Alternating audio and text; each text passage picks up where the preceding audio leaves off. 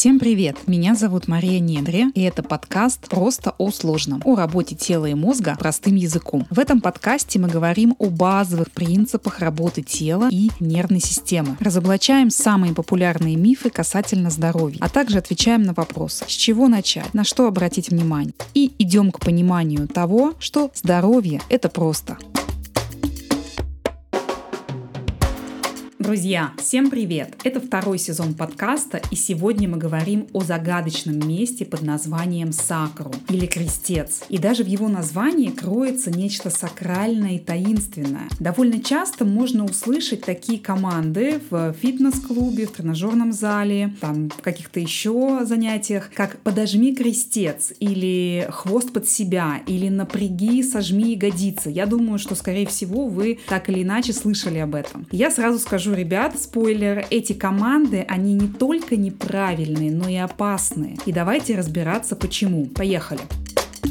Друзья, лет 50 назад считалось, что крестец — это абсолютно неподвижная зона. И в целом таз — это такой огромный конгломерат, таз и крестец, который не имеет движения. Но уже давно этот миф успешно развеян и доказано, что в области крестца и тазовых половинок, да, у нас есть правая тазовая половинка, левая, движение присутствует. Более того, оно просто архиважно для профилактики остеохондроза, грыжи, коксартрозов, воспалительных процессов в области малого таза. Смотрите, если вы а, возьмете свою ладонь, сомкнете пальцы, образуя некое подобие лодочки, это и будет примерно ваш крестец. Ну, плюс-минус, конечно же. Безусловно, он будет отличаться у мужчин и у женщин. У кого-то он еще будет более выпуклый, у кого-то более плоский. К слову сказать, что нет ни одного одинакового крестца в природе. Да, это так.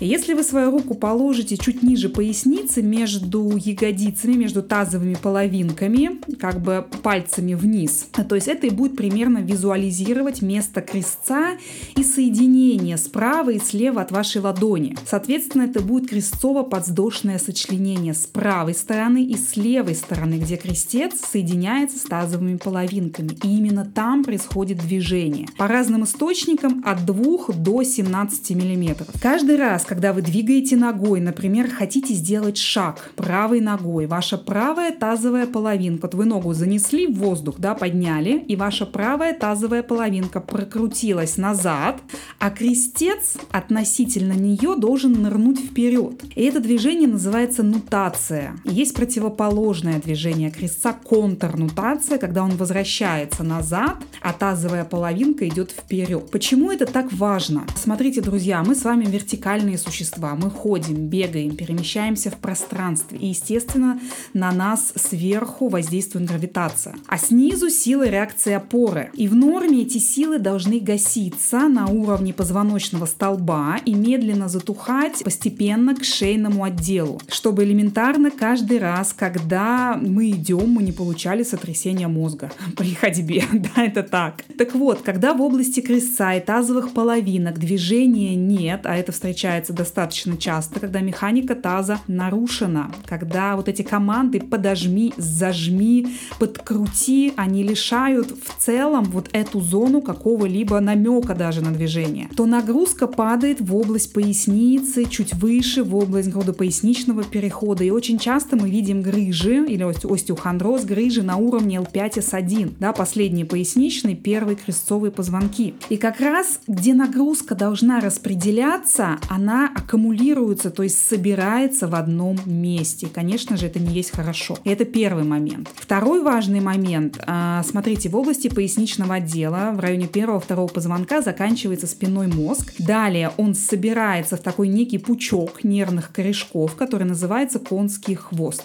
Эти самые корешки конского хвоста участвуют в иннервации нижней, э, нижних конечностей, нижней половины тела, в том числе тазовых органов.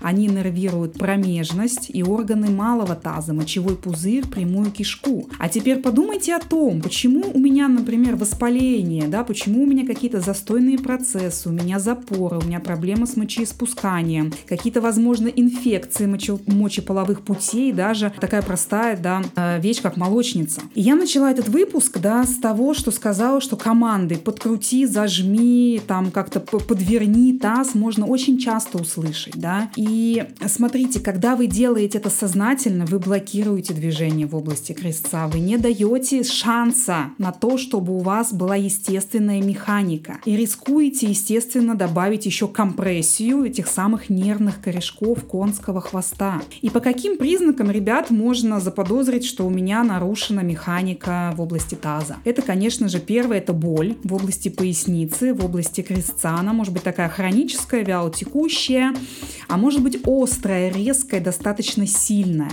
Она может иррадировать в область ноги по задней поверхности бедра, либо одной ноги, это встречается очень часто, либо даже обеих ног. Это может быть онемение в области паха, в области крестца и копчика, нарушение функции мочевого пузыря кишечника, слабость мышечная в нижних конечностях и снижение чувствительности. И также, соответственно, снижение отсутствия рефлексов на нижних конечностях. И поскольку я озвучила, да, что происходит иннервация мочеполовой системы, то здесь у нас могут быть и с этим проблемы, задержка мочи, а, трудности при мочеиспускании, нарушение чувствительности уретры, области тазового дна влагалища, нарушение со стороны кишечника, да, недержание, запоры, снижение тонуса и чувствительности в целом. Поэтому, ребят, казалось бы, такие безобидные команды, которые, да, ну подкручу я там, что, что за мной странного, страшного случится. Но если вы подкручиваете, конечно, один раз подкрутите, ничего не случится. Но если вы это делаете регулярно на протяжении месяца, на протяжении нескольких лет, конечно, ждите, что просто так это не закончится. Это приведет к каким-то плачевным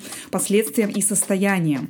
Поэтому, когда вы слышите такие фразы, подумайте, а насколько это противоречит естественным механизмам движения тела. И что в этом случае делать, да? А, естественно, первое это восстанавливать механику таза и крестца. Это очень ювелирные, это очень маленькие-маленькие такие а, движения. Это работа с дыханием, безусловно, 100%. Это работа с тазовым дном. Это мобилизация и это тазобедренных суставов, потому что они тоже будут участвовать. Это контроль в области поясницы, потому что часто, когда движения в области крестца и таза нет, поясница становится гипермобильной, то есть она много очень двигается. То есть нам нужно придать ей стабильности. Но здесь важный нюанс. Не думайте, пожалуйста, что стабильность а, равно неподвижности. Это очень часто кажется, что что-то стабильное, оно неподвижное. Нет. Стабильность биомеханики означает, что это та нагрузка, которая в данный момент идет на ваш сустав, на какую-то область вашего тела, и ваше тело эту нагрузку воспринимает а, в адекватном режиме, да, в адекватном моменте. То есть она может эту нагрузку принять и противостоять ей,